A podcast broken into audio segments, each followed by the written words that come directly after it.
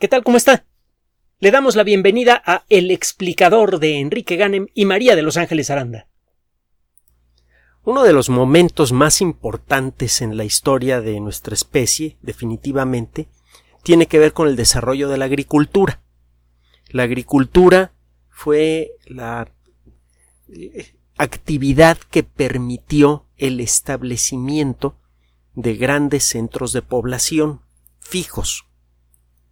Y esto a su vez tuvo muchas otras consecuencias. Por un lado le dio estabilidad al, proceso de generación de alimentos. Eso permitió el crecimiento de la población humana y también permitió la diversificación de la actividad humana. Por primera vez en la historia se hacía posible de una manera más clara y más creativa la división del trabajo. Y esto tuvo consecuencias en cadena, el desarrollo de nuevas técnicas para el manejo de metales, para el manejo de, eh, productos del campo, etcétera, etcétera, eh, la creación de nuevos sistemas de organización social. es por esto que eh, la mejor manera de establecer el origen de la civilización consiste en tratar de establecer el origen de la agricultura. Tiene tiempo que sabemos que hay varios, varios eh, puntos en el mundo en donde la agricultura se originó más o menos al mismo tiempo. El primero de estos puntos en ser identificado es desde luego la región que se encuentra en lo que eh, fue la antigua Mesopotamia. El, área fértil entre los ríos Tigris y Éufrates, que se encuentra en lo que ahora es eh, Irak principalmente. También hay otros sitios que claramente fueron centros de, ah, eh, de origen para la agricultura, por ejemplo en China, en, eh, en, la cuenca entre dos eh, ríos especialmente caudalosos, el Yangtze y eh, bueno, el río, el río Yangtze y el río Amarillo. encuentra usted otro lugar así, donde claramente hubo un, centro de origen de agricultura en, África, justo al sur del, del, del Sáhara, aunque la, información es lo suficientemente firme para poder señalar un punto en el mapa. Pero se sabe que en alguna región del África subsahariana hubo también un punto de origen para la, agricultura. Hay uno en la zona mm, eh, nororiental de los Estados Unidos y hay uno muy claro en México, en el centro de México, en el centro occidente de México. Hay que decirlo, parece, ah, y también en Sudamérica. Parece que en el continente americano el primer punto en donde comenzó a hacerse agricultura fue en México, precisamente. Por el tipo de plantas y por la evidencia que hay sobre las técnicas que se utilizaban para su cultivo, parece claro que en México se originó la idea de la agricultura en el continente americano, que luego fue eh, exportada en cierto modo, bueno, en aquella época México no existía como país tampoco, pues, pero eh, fue exportada la idea de la agricultura y los medios para hacerla hacia lo que es la parte nororiental de los Estados Unidos y la parte occidental, noroccidental del continente sudamericano o del subcontinente sudamericano. La cosa es que la agricultura comenzó a aparecer más o menos al mismo tiempo en distintas partes del mundo. En Nueva Guinea también hay evidencia de, de ah, la, aparición de, prácticas agrícolas. Y eh,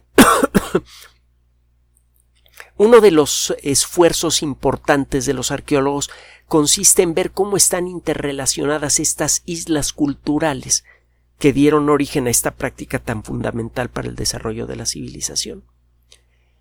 Eh, se eh, llegó a pensar que en todos estos lugares, al principio, lo que se hacía eran monocultivos, que nuestros ancestros aprendieron a domar una planta y a sembrarla, y no fue sino hasta mucho tiempo después que descubrimos la idea de la rotación de cultivos. Las plantas que crecen bien en verano muchas veces no crecen bien en invierno y viceversa.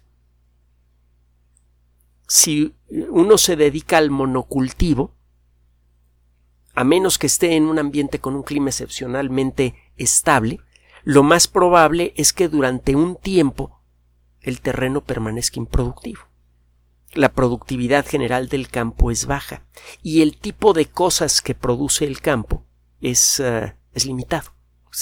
no, hay mucha variedad de productos eh, agrícolas.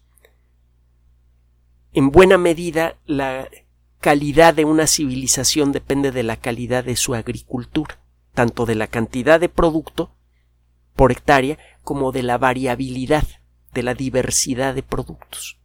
Y eh, llegamos a creer que al principio el proceso de, de, desarrollo de la agricultura arrancó de la manera más simple posible, con los monocultivos.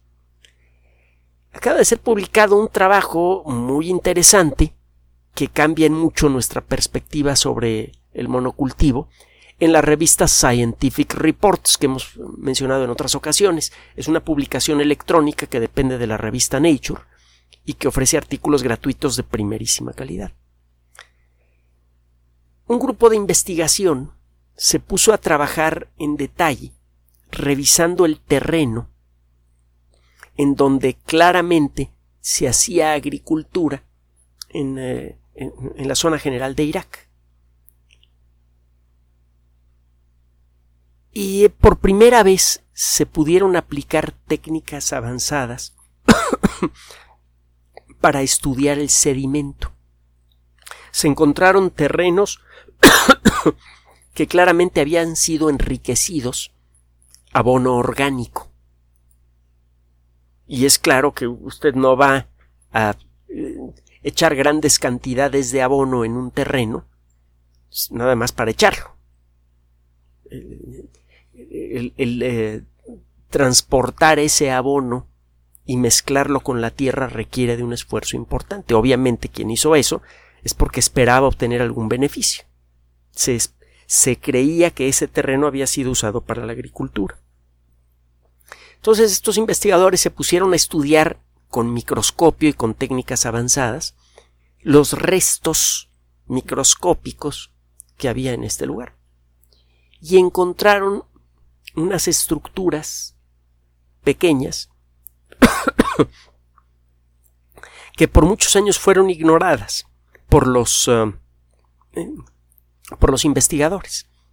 Ya se habían estudiado con microscopio los terrenos en donde hacía agricultura en el pasado, solo que muchas de las cosas que aparecen en el campo del microscopio son difíciles de clasificar. Parecen piedritas y ya, granitos de, de tierra. Gracias a la aplicación de técnicas modernas, que incluyen entre otras cosas técnicas genéticas, fue posible identificar en, esta, en este material grandes cantidades de pequeñas estructuras de origen vegetal. A estos residuos microscópicos de plantas se les llama genéricamente fitolitos. Los investigadores que trabajaron en este terreno que se encuentra al norte de Irak, en Hanimasi, que es un sitio arqueológico del segundo milenio antes del inicio de la era común, es decir, dos mil años antes de Cristo, como se diría antes, y encontraron fitolitos de una planta que no esperaban. La agricultura seguramente se inició en sitios en donde existía de manera nativa alguna planta con propiedades interesantes. Toma el caso de México. El maíz nativo Existe, por cierto, todavía en muchos rincones de México hay muchas variedades de maíz nativo, que por cierto también sirven como elemento de mejora para las plantas de maíz que tenemos en la actualidad. Al hacer cruzas selectivas entre el maíz industrial y el maíz nativo, frecuentemente aparecen nuevas mezclas que tienen alguna característica interesante. Más productividad, mejor resistencia a la sequía, etcétera, etcétera. Bueno, eh, eh, México tiene mucho tiempo, en este territorio tiene mucho tiempo de ser uno de los más biodiversos en todos los sentidos, en el sentido botánico, en el sentido zoológico, y una de las consecuencias es la existencia de muchas variedades de maíz, que seguramente existían hace seis, ocho mil años o más.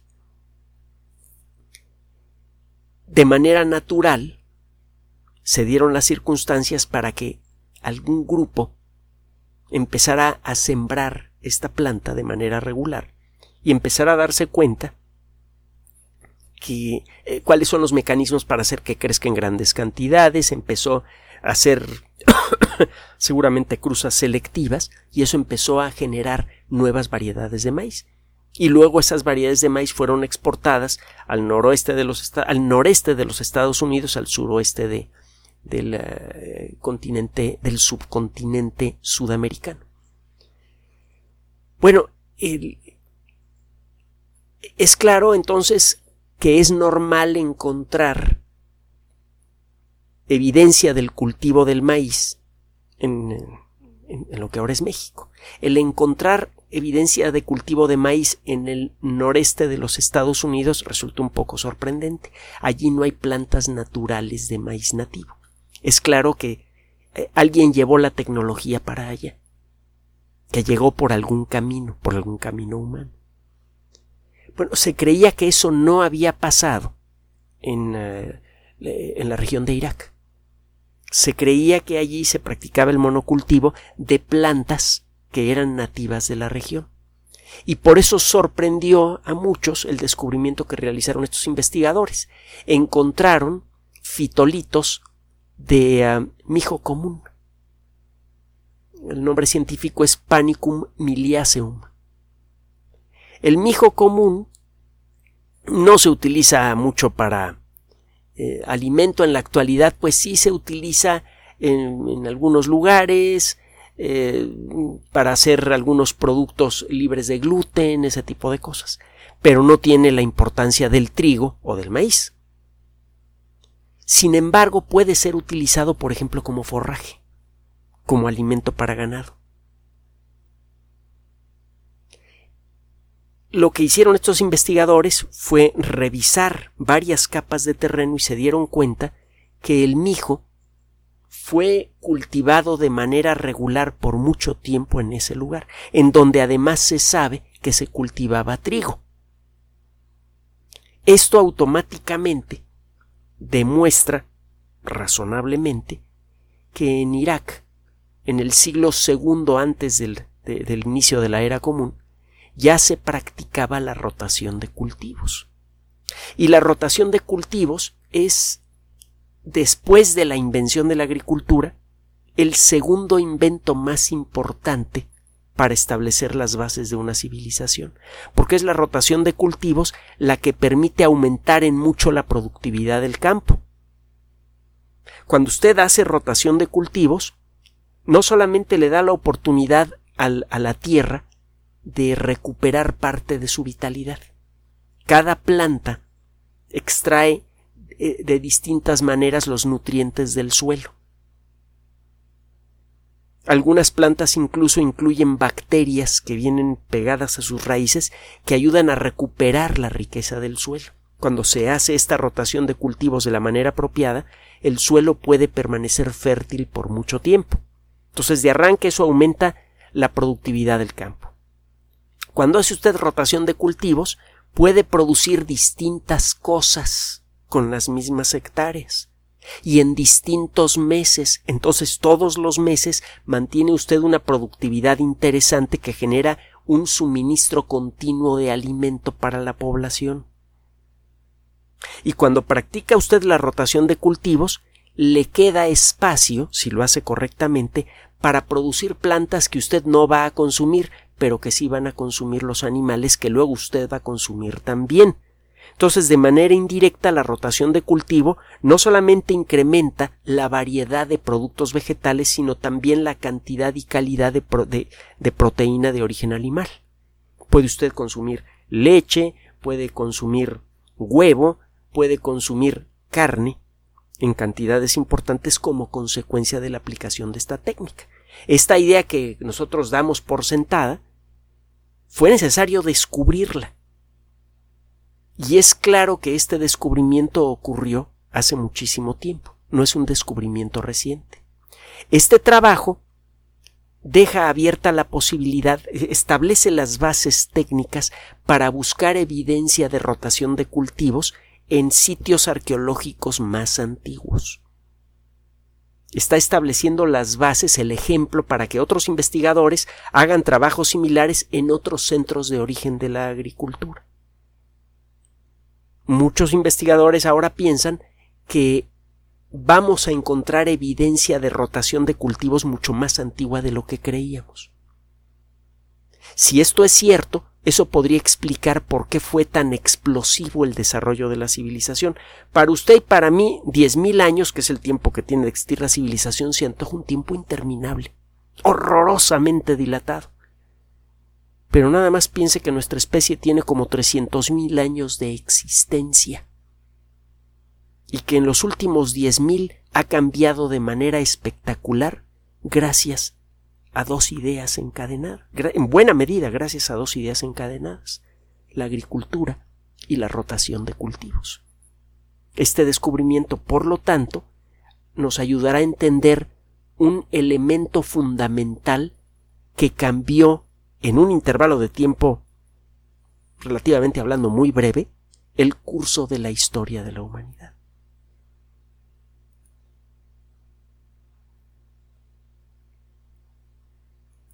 Gracias por su atención. Además de nuestro sitio electrónico www.alexplicador.net, por sugerencia suya tenemos abierto un espacio en Patreon, el explicador Enrique Ganem, y en PayPal, el explicador patrocinio por los que gracias a su apoyo sostenemos este espacio.